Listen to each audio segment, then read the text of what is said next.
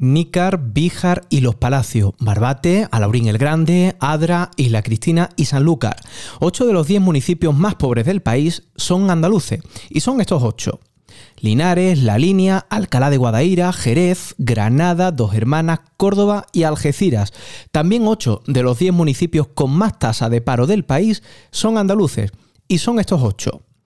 El Instituto Nacional de Estadística ha venido a recordarnos dónde estamos, en qué situación se encuentran Andalucía y los andaluces, quizá como un aviso a las puertas de una nueva cita con las urnas. Será el 19 de junio. Ese día volveremos a votar, 40 años después de la primera vez. Hablando en andaluz, el podcast que pone el acento en Andalucía. Los de la transición fueron unos años convulsos y la población andaluza expresó su voluntad de autogobierno reclamando la autonomía para Andalucía. No fue fácil conseguirla, pero en mayo de 1982 se hizo realidad. Esta semana y cuando faltan tres para unas autonómicas decisivas, se cumplen 40 años de aquellas primeras elecciones andaluzas. ¿Qué ha cambiado en todo este tiempo? Si es que algo ha cambiado. Hablamos de lo político, de lo económico, de lo social. ¿Cuáles eran las reivindicaciones entonces y cuáles son ahora?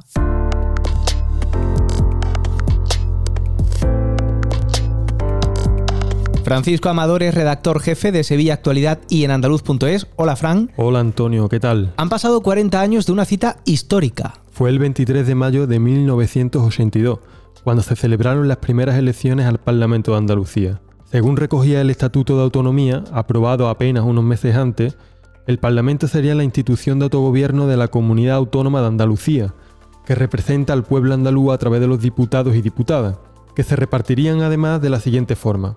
109 en total, siendo 8 por cada provincia, mientras que los otros 45 se distribuirían en proporción a su población. Todos ellos elegidos mediante sufragio universal, libre, igual, directo y secreto por la ciudadanía. ¿Qué partido fue el más votado en aquellas elecciones autonómicas? Pues el claro ganador fue el PSOE, con 66 escaños.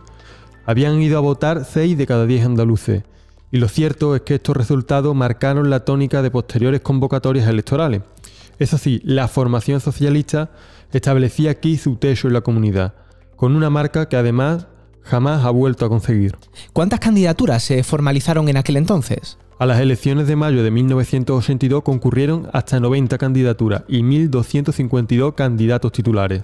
La mayoría eran hombres, 8 de cada 10. Y quizás por eso, de los 109 diputados que formaron el primer Parlamento de Andalucía, 103 fueron hombres y tan solo 6 mujeres. Por cierto, los líderes fueron Rafael Escuredo, por el PSOE, Luis Uruñuela, por el Partido Socialista de Andalucía, Partido Andaluz, Luis Merino, por la UCD, Antonio Hernández Mancha, por Alianza Popular y Felipe Alcaraz, por el Partido Comunista. Y así las cosas, ¿cómo quedó el primer Parlamento? Pues el primer Parlamento de Andalucía arrojó una correlación de fuerza desequilibrada. El segundo partido, a mucha distancia del PSOE, fue Alianza Popular, que consiguió 17 parlamentarios. Le siguieron la UCD, con 15, el Partido Comunista de España, con 8, y el PCA-PA, que conseguía una representación de 3 parlamentarios. De esta forma, el socialista Rafael Escuredo era elegido presidente de la Junta de Andalucía, un cargo que ya ostentaba desde 1979 en calidad de presidente preautonómico. Llegar hasta aquí, hasta las primeras elecciones autonómicas en Andalucía, no fue nada fácil. No, desde luego. Hablabas antes de lo convulso que fueron los años de la transición. Fueron años de manifestaciones como la del 4 de diciembre de 1977. Y es que para llegar hasta el 23 de mayo de 1982, antes, hubo que salir de forma masiva a las calles, como aquel 4D, construir un órgano preautonómico, firmar un pacto entre todos los partidos, conocido como Pacto de Antequera, y hubo que celebrar un polémico y complicadísimo referéndum, el del 28 de febrero de 1980, ese en el que ya sabemos que el triunfo del sí fue abrumador, pero no suficiente, por las complejas condiciones pactadas entre la UCD y el PSOE, que obligaban a que más de la mitad, más uno de los votantes de cada una de las ocho provincias andaluzas, acudiesen a votar. Pues bien, aquella condición se alcanzó en todos los territorios para sorpresa de muchos, a excepción de Almería. Y desde entonces, hubo que pelear para buscar una salida a semejante entuerto político dentro de la Constitución. En el Congreso de los Diputados y tras el intento previo de desbloqueo del PCA con la UCD, se acordó pasar por el artículo 144 para que Andalucía lograse su autonomía por la vía rápida, el 151, en lugar de por la lenta, y para conseguirlo fue necesario el consenso de andalucistas, comunistas, socialistas y centristas, todos se pusieron de acuerdo para que Andalucía fuese una autonomía política homologable a las llamadas históricas, es decir, País Vasco, Cataluña y Galicia. Gracias, Fran.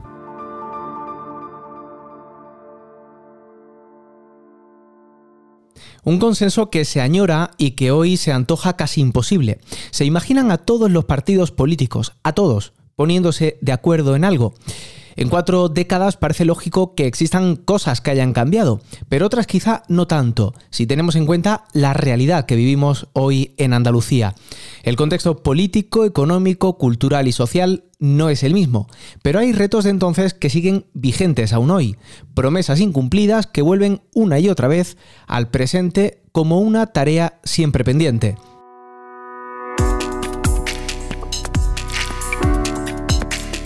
Christopher Rivas, director corporativo de Maravillismo, ¿cómo estás? ¿Qué tal, Antonio? Más que mirar atrás, vamos a establecer paralelismos entre la Andalucía de entonces y la de ahora, los mensajes de ayer y los de hoy.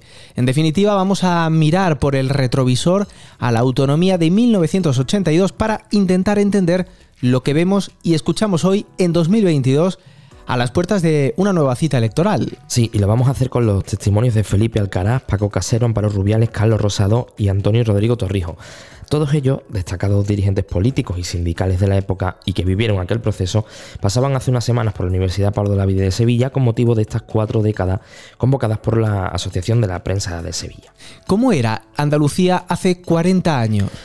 La fotografía de la época, Antonio, te la hace Amparo Rubiales, histórica dirigente del, del PSOE y actual presidenta del PSOE de Sevilla, de hecho, y Rafael Rodríguez, presidente de la Asociación de la Prensa de Sevilla. Aquí no hemos tenido industria, ni tenemos. No hemos tenido industria, tenemos turismo, hacíamos, pero no hacíamos, tenemos industria. hacíamos la, la- la foto de lo que era la Andalucía cuando el 4 de diciembre, que era una Andalucía de miseria, de subdesarrollo absoluto. De analfabetismo. el, el 18%, lo explicamos el martes, el 18% de la población no sabía leer ni escribir, datos concretos. El, el- el paro estaba totalmente disparado. La sanidad, que la controla Antonio Rodrigo Torrijos, era la que era, es decir, que es que hospitales había uno en cada capital. Los centros de salud son del año 1986, el primer centro de salud que se crea en Andalucía, que antes era el, el enfermero que iba con la motillo, el practicante que iba por los pueblos. Practicante, El practicante, que era como se le llamaba, es Era decir, uno. y luego las infraestructuras, las carreteras eran las que eran. Es decir, esa era la Andalucía y la gente lo que quería era salir de aquel subdesarrollo y la autonomía era lo que iba adelante. Pues bien, con esta situación en Andalucía, las primeras elecciones autonómicas y la composición del primer Parlamento andaluz tenían un reto bastante claro. Lo apunta quien fuera secretario general del Partido Comunista de Andalucía, Felipe Alcaraz. miles y miles de personas que ven en la autonomía un instrumento para intentar cambiar dos cosas en principio, paro y emigración. Y después la pobreza, el analfabetismo, una, una salud que era, tú no tienes que ir al médico, no tienes que apuntarte a la seguridad social. Mm, Confía en mí, le decía el patrón a la gente. Eh, la gente dijo, no, no, mire usted, mi hambre voy a mandar yo a partir de ahora, a través de un estatuto andaluz, que va a ser el instrumento de cambio. El problema es cómo se produce la respuesta a ese instrumento de cambio que está ahí como un gran tractor que espera un chofer que lo conduzca con toda su potencia. Y podemos decir que hoy ese gran tractor ha encontrado el chofer. Pues a tenor del camino labrado diríamos que no. Porque 40 años después la tasa de paro, según la EPA, sigue por encima del 19%. Y como decíamos al principio, no solo es que 8 de los 10 municipios con más tasa de paro de todo el país sean andaluces, sino que también 8 de los 10 municipios más pobres de toda España están en Andalucía. La red sanitaria pública ha ido creciendo en estas cuatro décadas, pero la situación sigue preocupando a los andaluces cuando se les pregunta por ella.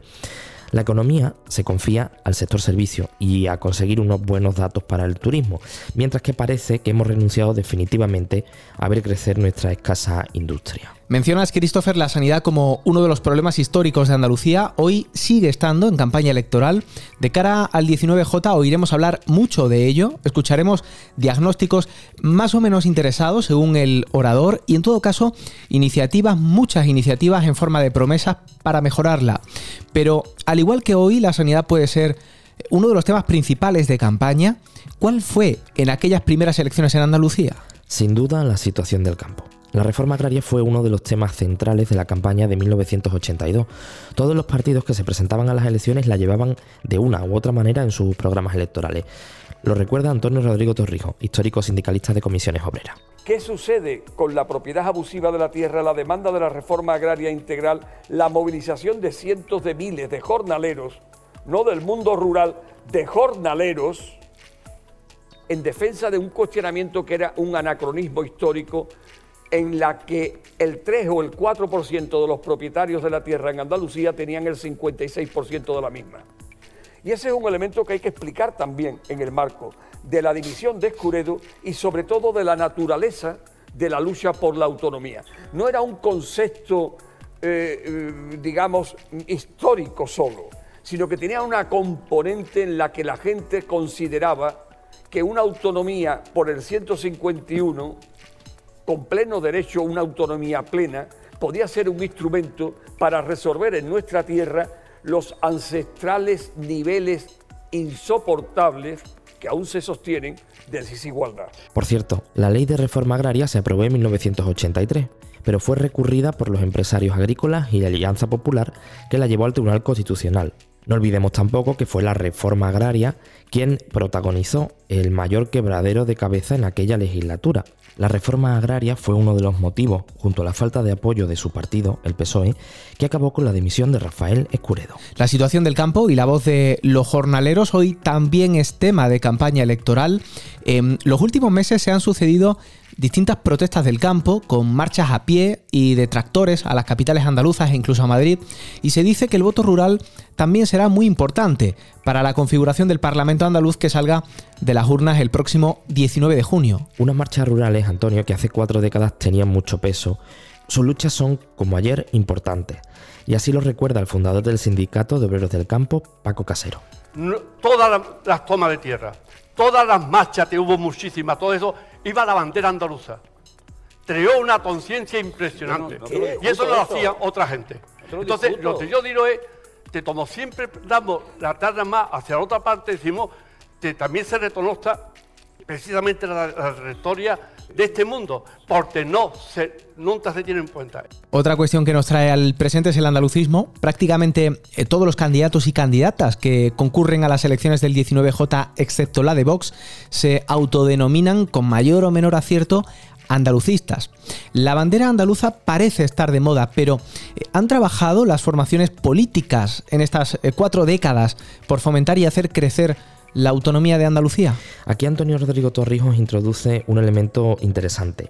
Él habla de un olvido interesado de la autonomía y de sus logros, para entender muchas de las políticas de hoy. El olvido y la memoria son unas decisiones políticas que se adoptan en este momento. Yo no voy a hablar de la ley de memoria en este momento, pero el olvido de la autonomía es una decisión política consciente y tiene una explicación. La explicación es que es una conquista, perdón, es una autonomía conquistada, en el sentido más noble del término. No es concedida, pero además quien la conquista son las capas populares y las clases trabajadoras, lo que hoy llamamos en la posmodernidad la mayoría social.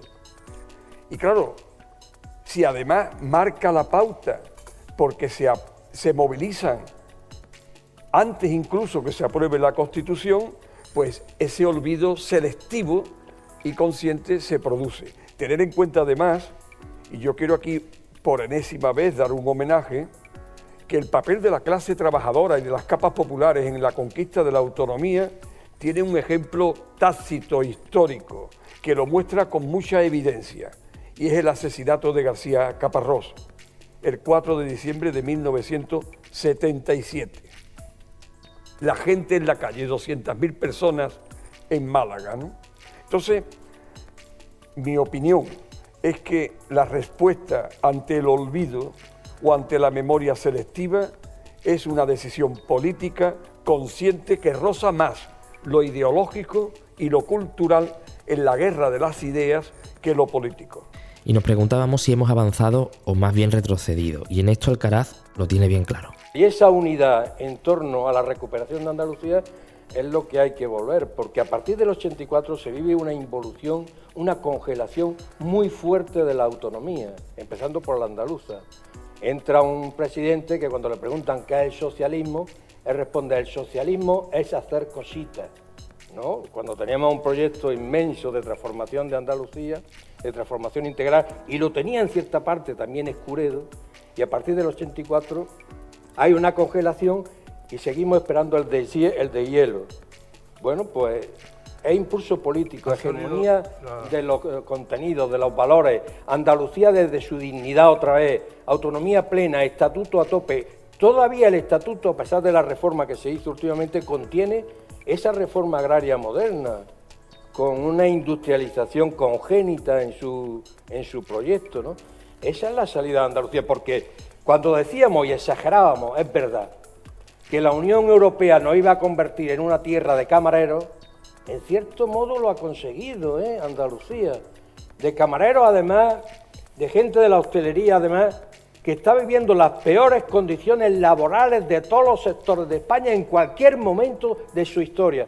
Yo he estado hace poco en un bar y estaba lloviendo y llega una de las camareras y le dice el dueño, ¿por qué has venido si está lloviendo? ¿Qué quería decir con eso? Que no tenía ni contrato, que si llovía no tenía que servir las mesas y ya no estaba contratada, es decir, contratos por un día.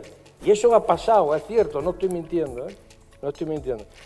Y de alguna forma nos han convertido en una tierra de, de camareros, de gente que pone café. la, industria prácticamente ha sufrido un genocidio y hay que recuperar todo eso. Y es posible siempre que Andalucía no juegue el papel que se le ha asignado desde el centro o desde el capitalismo español, para no ubicar las cosas geográficamente, desde el capitalismo español. Hay que romper ese papel que se nos ha asignado.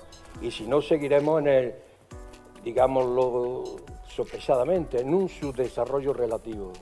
No sé si ayer, como hoy, puede hablarse de una política de bloques, con puntos en común y con propósitos claros. Me preguntas por coaliciones, como las que hoy podemos ver entre los partidos de izquierda y andalucistas y esto es lo que recuerda Carlos Rosado, quien fuera secretario andaluz de la UCD. Los más representativos desde el punto de vista político de aquella época empiezan a reunirse, la famosa plataforma democrática, la plata junta, todo eso que alguno recordará. Todo esto eh, dura eh, los dos años que van desde, la muerte de Franco hasta el 77.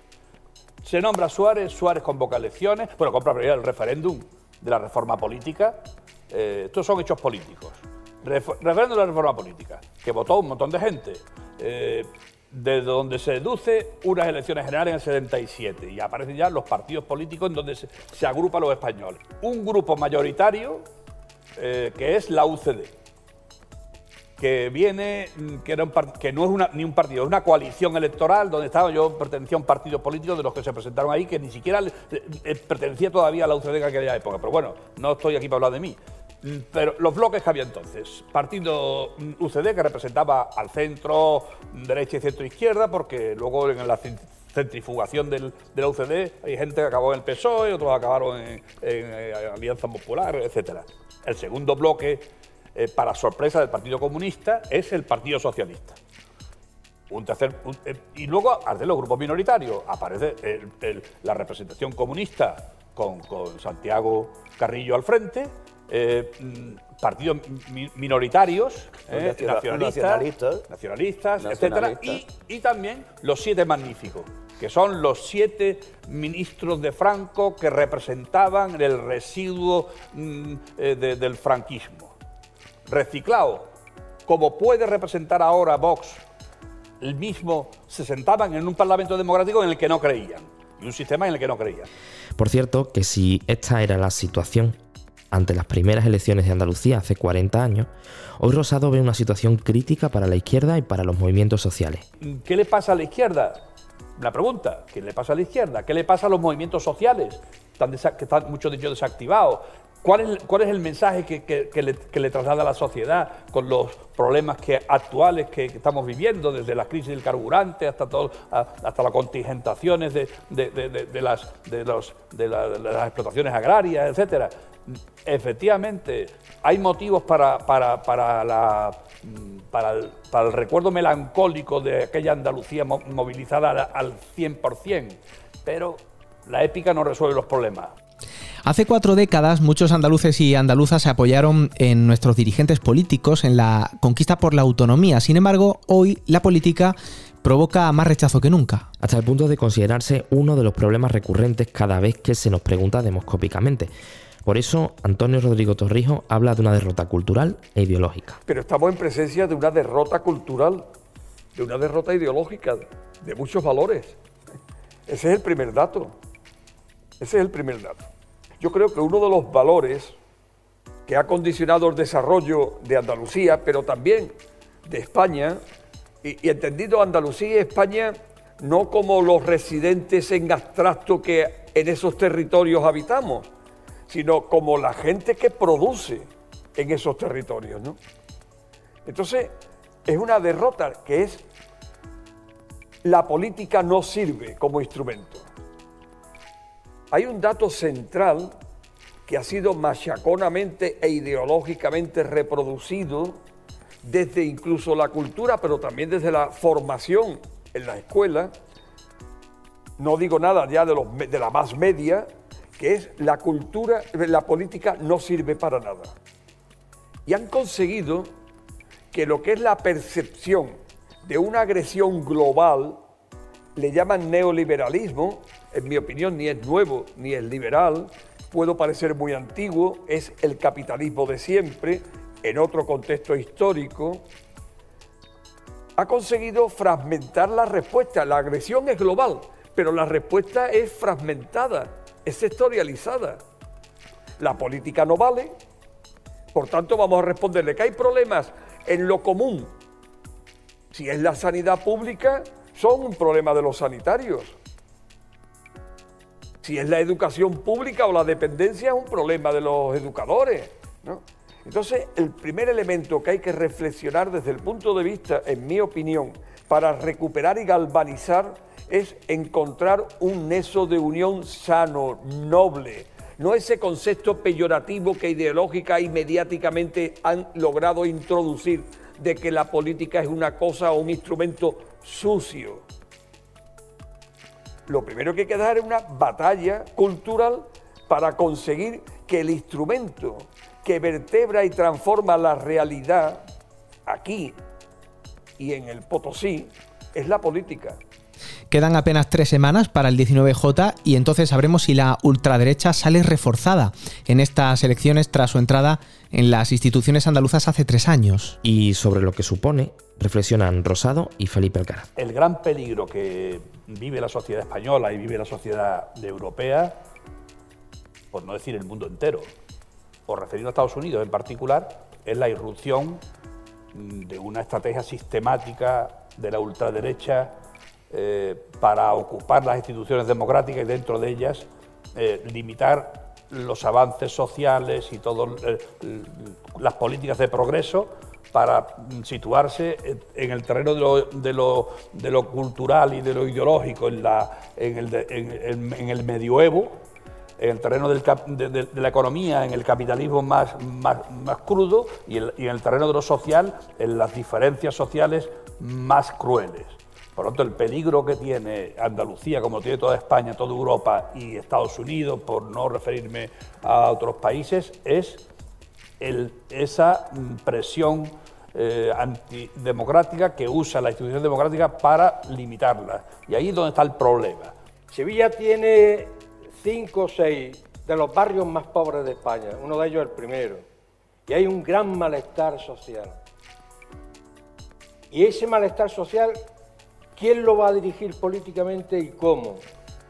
Me hablaron el otro día de uno de los polígonos de los barrios más pobres de Sevilla, que es de los más pobres de España y por lo tanto de los más pobres de Europa, que esa gente neofascista, neofranquista, ultraderechista, está entrando y es la que lleva a las viejecitas a comprar o le saca dinero, ayuda a sacar dinero de los cajeros y ha establecido un nexo sociológico con la gente para intentar capitalizar ese malestar.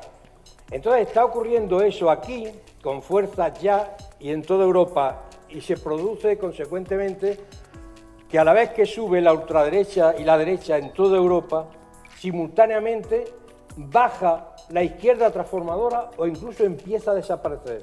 Solo quedamos dos puntos donde se puede focalizar que no hemos desaparecido claramente, Portugal y España. En el resto de los sitios ese malestar no lo está capitalizando la izquierda, no tiene ese proyecto unitario, de frente amplio, de proyecto que lleve el malestar hacia la izquierda. Gracias, Christopher. A ti, Antonio. Hablando de Andalucía y haciendo periodismo en andaluz. Hazte socio, hazte socia, para que Andalucía cuente, en andaluz.es. Aquel 23 de mayo de 1982, los andaluces acudimos a las urnas para elegir a nuestros representantes políticos en el primer Parlamento andaluz. Han pasado 40 años. Muchas cosas han cambiado, otras no tanto, pero la realidad es distinta y a punto de volver a renovar la Cámara Autonómica el próximo 19 de junio, conviene recordar de dónde venimos para saber con acierto hacia dónde vamos. Ese es nuestro objetivo esta semana. Por cierto, te recuerdo que si eres socio o socia o te registras, recibirás cada nuevo episodio en tu correo electrónico a través de nuestro boletín. Así podrás escucharlo con unas horas de antelación con respecto a otros lectores. Y como siempre, recuerda que tienes cada nueva entrega en la plataforma que uses habitualmente para escuchar tus podcasts favoritos. La Consejería de Salud ha adelantado la activación del plan de prevención de altas temperaturas en Andalucía tras la llegada de la primera ola de calor de la temporada. Estará activo hasta el próximo 15 de septiembre.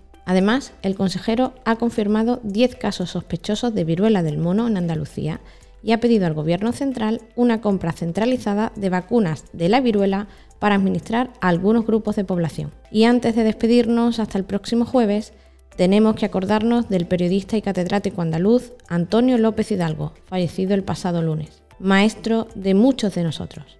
Descanse en paz. Todo esto lo tienes ya en nuestra web en andaluz.es. Gracias Clara Fajardo. Terminamos aquí. Este podcast lo diseña y produce Maravedismo. Yo soy Antonio Campos. Recuerda que la próxima semana te espero hablando en andaluz.